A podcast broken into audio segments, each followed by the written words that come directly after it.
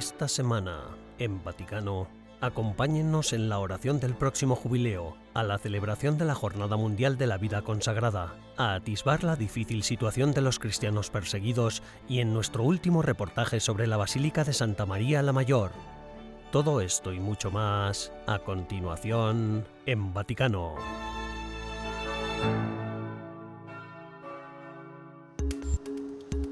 En una larga entrevista concedida al diario italiano La Stampa, el Papa Francisco volvió a repetir su pensamiento sobre la fiducia supplicans, la declaración sobre las bendiciones publicada el 18 de diciembre. El pontífice explicó cómo las críticas al documento provienen de pequeños grupos ideológicos, añadiendo que los africanos son un caso aparte, ya que para ellos la homosexualidad es algo feo desde el punto de vista cultural, no la toleran. El Papa también subrayó que su esperanza es que poco a poco todos se sientan reconfortados por el espíritu de la declaración, que quiere incluir y no dividir, porque pide acoger y luego confiar las personas a Dios. Pensamientos que el pontífice ya había compartido el pasado viernes 26 de enero, durante su encuentro con el Dicasterio para la Doctrina de la Fe en el Vaticano. E forma estas bendiciones, fuera de todo contexto y forma litúrgica, no exigen perfección moral para ser recibidas. Además, cuando una pareja se acerca espontáneamente a pedirlas, no se bendice la unión, sino simplemente a las personas que la han requerido juntas. No la unión, sino las personas. No la unión, le personas junto con casi todo el continente africano, la Conferencia Episcopal Eslovaca, la Conferencia Episcopal Húngara y la Iglesia Greco-Católica Ucraniana, los obispos holandeses también han expresado sus críticas al documento. De hecho, la Conferencia Episcopal Holandesa contrastaba con la belga, que en cambio, en 2022, había autorizado las bendiciones a cualquier tipo de pareja. Al mismo tiempo, también crece la oposición de destacados cardenales a título individual, tras el cardenal Gerhard Müller y el cardenal Robert Sarah, ahora es el turno del cardenal Joseph Zen, una de las cinco firmas de la reciente dubia dirigida al Papa Francisco. El lunes por la mañana, el Santo Padre se reunió de nuevo con el cardenal Víctor Manuel Fernández, prefecto del Dicasterio para la Doctrina de la Fe. Se espera un nuevo documento sobre la dignidad humana, pero también algún comentario más sobre la fiducia supplicans, tema que seguramente se tratará el próximo mes de octubre con la segunda parte del sínodo sobre la sinodalidad.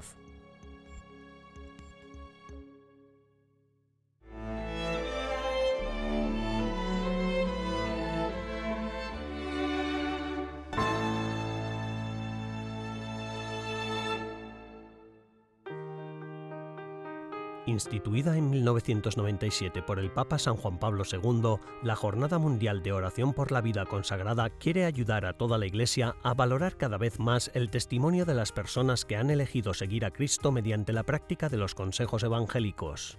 La vida consagrada, escribió el Papa Juan Pablo II en su exhortación apostólica post-sinodal Vita Consecrata, está en el corazón mismo de la Iglesia y por ello debe ser celebrada. Äh, el corazón de la Iglesia es la oración y la caridad, el apostolado. En la vida religiosa, en la vida consagrada, se dan ambas cosas. Hay hombres y mujeres que realmente dedican su vida por entero a la contemplación, a la oración y a la adoración, que se apartan del mundo para rezar por el mundo y por la iglesia. El otro pilar de la vida consagrada es la acción concreta, el apostolado. Se han fundado muchas comunidades para ayudar a la gente en las escuelas, en los hospitales, en las misiones, en la ayuda al desarrollo, en muchos ámbitos de la vida. Y en la vida consagrada esto se vive de modo ejemplar. La Iglesia Católica celebra la Jornada Mundial de la Vida Consagrada el 2 de febrero, fiesta de la presentación del Señor, es decir, el día en que la Virgen presentó a su Hijo en el templo y lo consagró a Dios. La jornada tiene como objetivo no solo dar gracias a Dios por el don de la vida consagrada, sino también promover el conocimiento y la estima de la vida consagrada, así como invitar a los consagrados y consagradas a celebrar solemnemente juntos las maravillas que el Señor ha realizado en ellos. La jornada reviste especial importancia, ya que se ha constatado que el número de vocaciones a la vida consagrada está disminuyendo en todo el mundo, una realidad que puede atribuirse, entre otras muchas cosas, a las numerosas distracciones de nuestro mundo moderno que nos impiden escuchar la llamada de Dios. Por esta razón, dijo el padre Martin, debemos aprender a estar más atentos a lo que nos rodea, ya que Dios nos habla a través de las personas y los acontecimientos, y sobre todo, dedicar tiempo a la oración. En mi opinión, la oración es el requisito previo fundamental para discernir una vocación. Siempre digo que si quieres discernir una vocación o si quieres emprender un viaje de descubrimiento para descubrir lo que Dios tiene reservado para ti, entonces empieza a rezar. Reza una oración doble. La primera es, abre mis oídos para que pueda escuchar lo que quieres de mí. Y la segunda es, estoy dispuesto a hacer lo que he reconocido.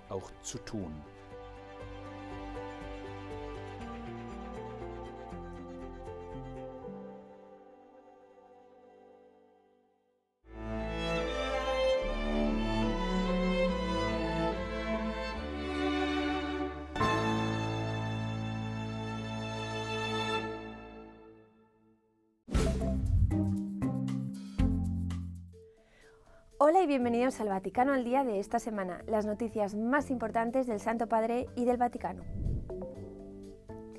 El Papa Francisco, dirigiéndose a los fieles durante su Ángelus Dominical, condenó el ataque perpetrado por hombres armados contra una iglesia católica durante la misa dominical en Estambul, Turquía, que dejó a una persona fallecida.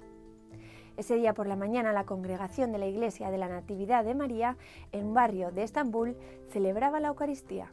Poco después del ofertorio entraron dos personas armadas efectuando varios disparos al aire.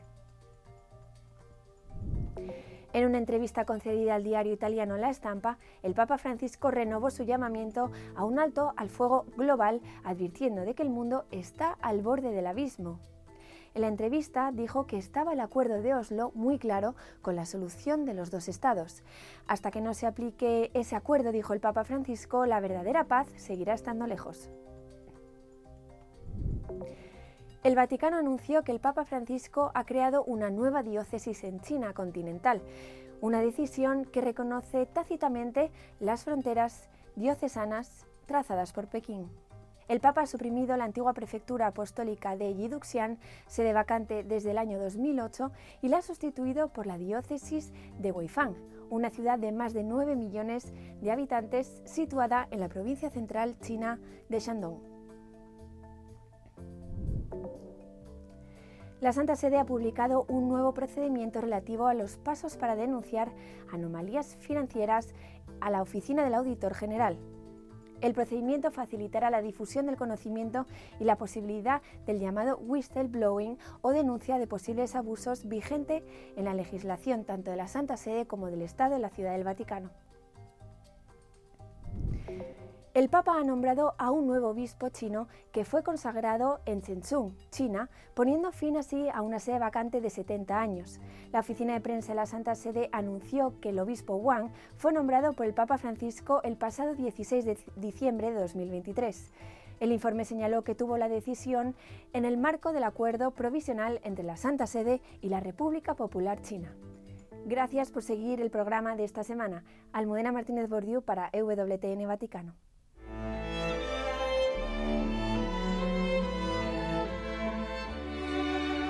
En breves instantes regresamos con más en Vaticano.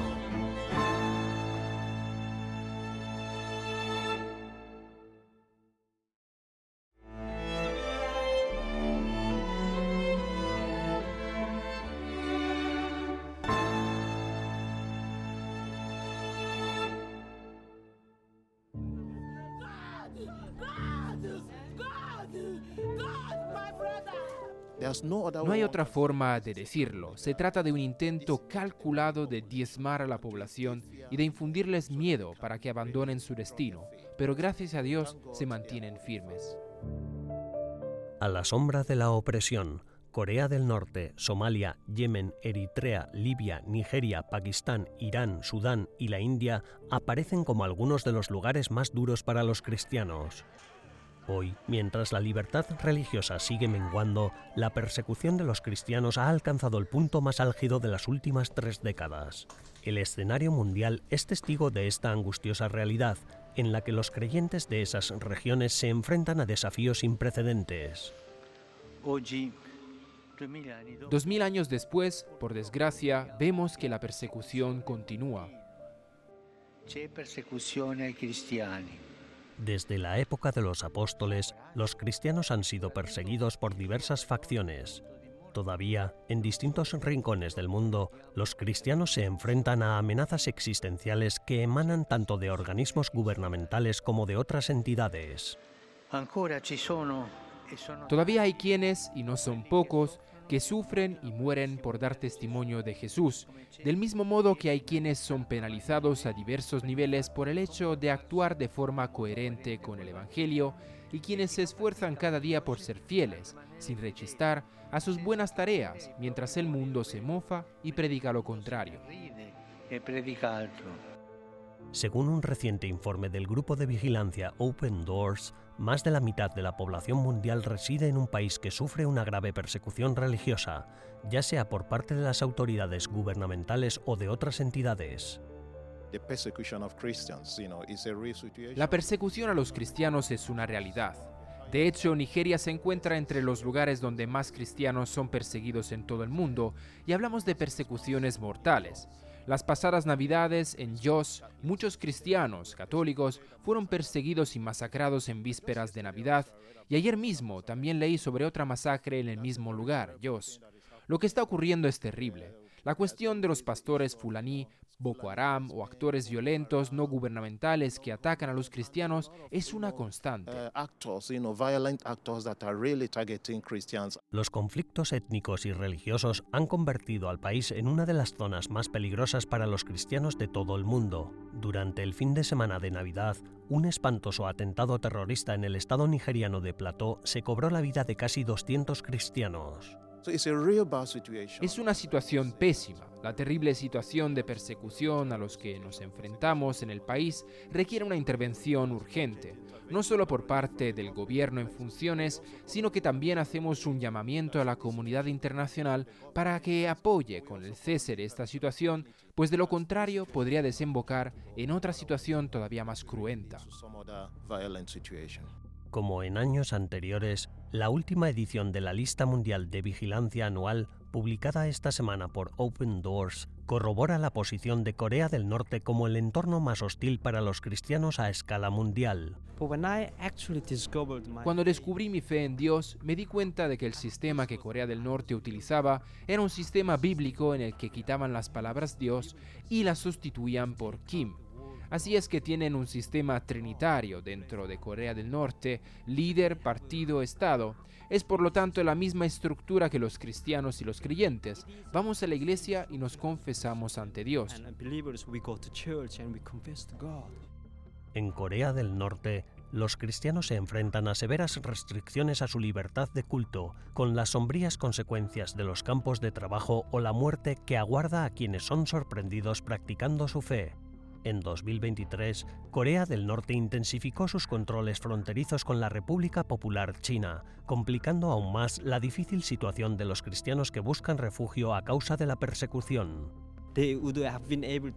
Habrían podido construir un sistema de sociedad carcelaria casi perfecto y todo porque utilizaron estructuras bíblicas, y así hay una enorme batalla espiritual. Sin embargo, hay cristianos clandestinos.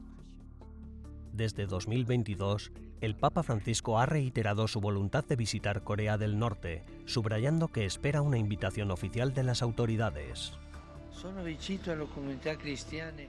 Estoy con las comunidades cristianas que sufren discriminación y las animo a perseverar en la caridad hacia todos, luchando pacíficamente por la justicia y la libertad religiosa.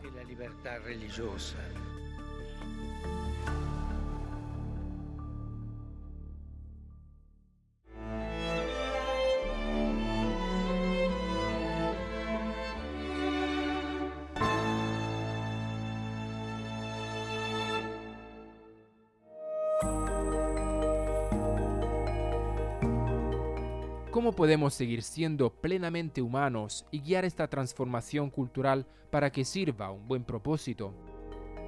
El Papa Francisco planteó esta cuestión al inicio de su mensaje para la Jornada Mundial de las Comunicaciones Sociales. La transformación viene de la mano de la inteligencia artificial. El Santo Padre abordó las oportunidades y los peligros que plantea la nueva tecnología y cómo afecta al papel y al trabajo de los periodistas. Esta misma cuestión fue abordada por periodistas católicos de todo el mundo en una conferencia celebrada en el santuario de Nuestra Señora de Lourdes, situado a los pies de los Pirineos franceses. Coorganizado por el Departamento de Comunicación del Vaticano, la 27 edición del Congreso San Francisco de Sales se centró en el periodismo católico y la misión de decir la verdad, incluso cuando la gente no quiere ver o escuchar. Este año, el tema era debatir el papel del periodismo cristiano en tiempos de auge. Es importante tener intercambios de ideas y crear una red que sea muy, muy importante para nosotros y para que el dicasterio para la comunicación, no por ni para ser el líder, sino con la intención de promover el espacio y las oportunidades que creen una red entre periodistas de diferente corte, de diferentes medios de comunicación, mezclando radio, periódicos y televisiones como WTN. La inteligencia artificial fue uno de los temas tratados en Lourdes. Aunque los participantes en la conferencia debatieron y coincidieron en los peligros de la inteligencia artificial, también mostraron los lados positivos. Nicolas Torchebeuf, de Suiza, presentó su plataforma de inteligencia artificial para la enseñanza eclesiástica llamada KT-GPT. Utilizo la inteligencia artificial para ayudar a la gente a comprender mejor lo que enseña la Iglesia. KT-GPT solo utiliza documentos de la web oficial del Vaticano para garantizar la solidez de la doctrina. Aunque la teología puede ser útil, los periodistas tenían claro que difícilmente sustituirá a los humanos y que tampoco debería hacerlo.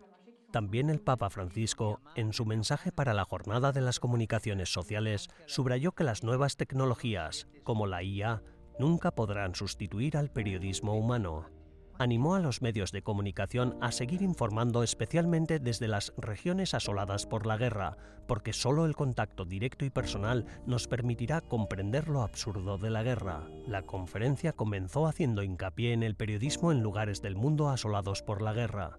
Los periodistas se enfrentan a la hostilidad y la opresión, especialmente cuando informan sobre terrorismo y crímenes.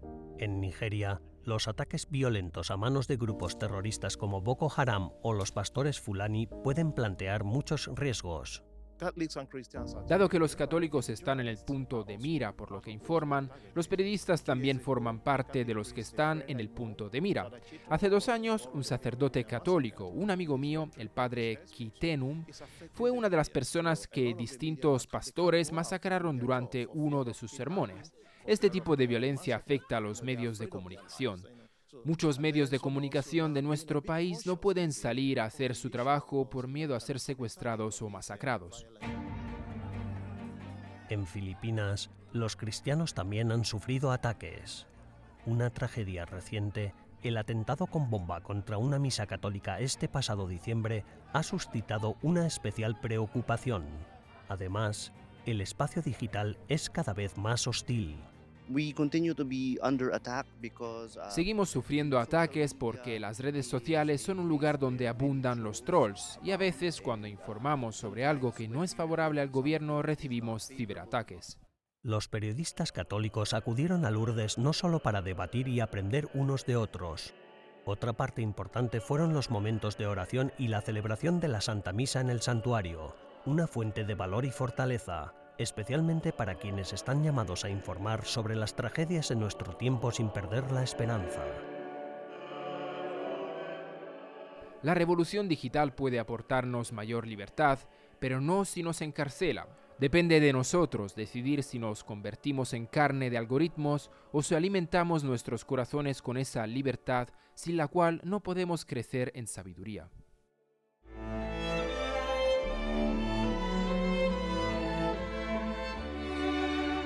Tras una breve pausa, regresamos con más en Vaticano.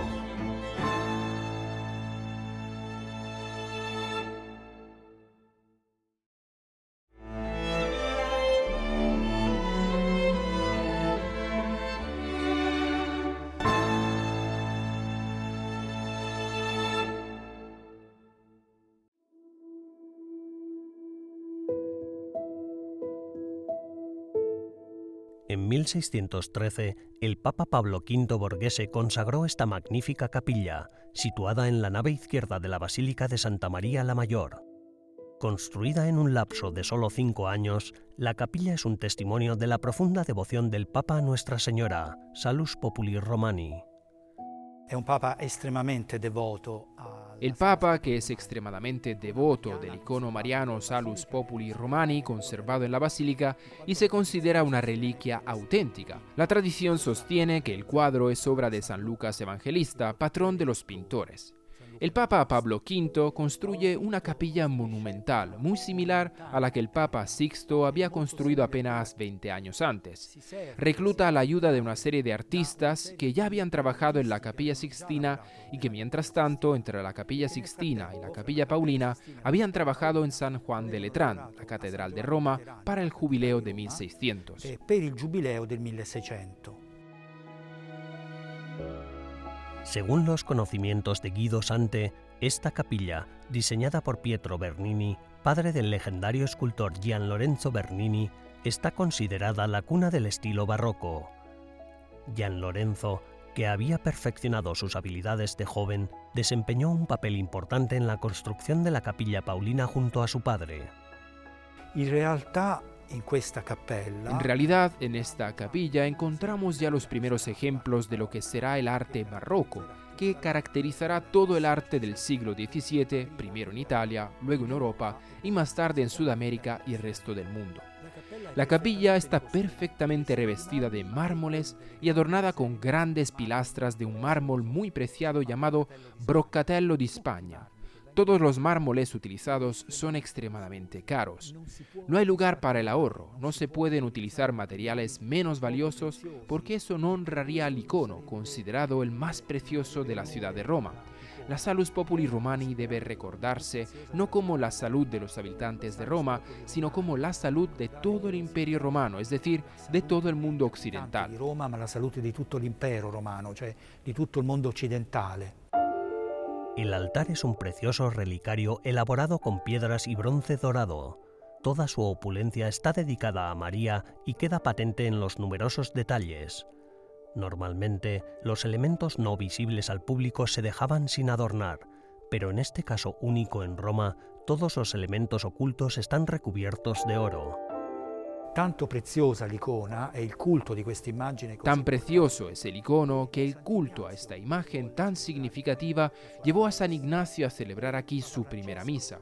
El Papa Francisco, por ejemplo, es particularmente devoto de esta imagen. Aquí fue donde acudió a las 7 de la mañana del 14 de marzo, primer día de su pontificado, para ofrecer flores. marzo, el primo giorno del suo pontificato, a portare dei fiori.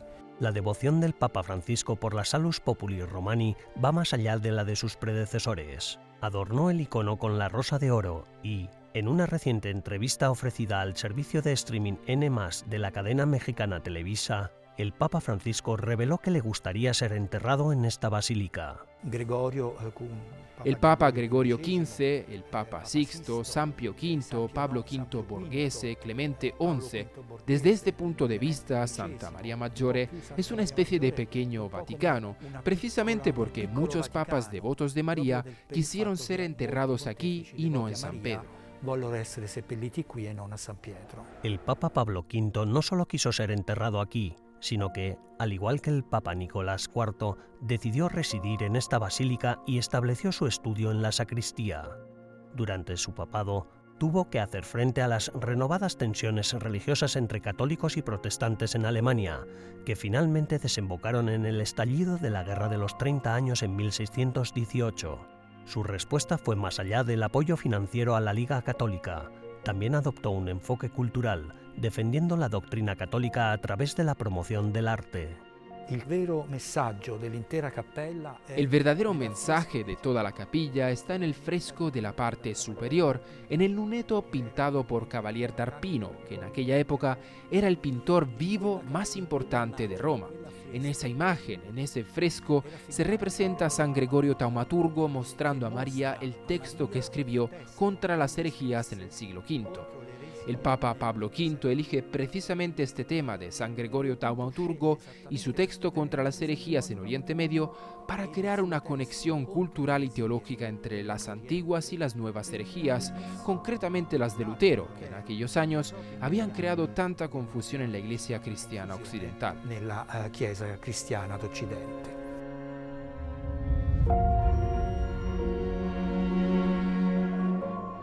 La Basílica de Santa María la Mayor es un testimonio vivo de la fe cristiana primitiva, encarnación del concilio de Éfeso y de la devoción a la Madre de Dios, además de testigo de milagros. Alberga pruebas físicas del humilde nacimiento de Jesús, las primeras representaciones de Nuestra Señora y el lugar de descanso de San Jerónimo, doctor de la Iglesia. La basílica es un lugar importante para el Concilio de Trento y un escaparate de las bellas artes de Miguel Ángel, Bernini y los pioneros del barroco.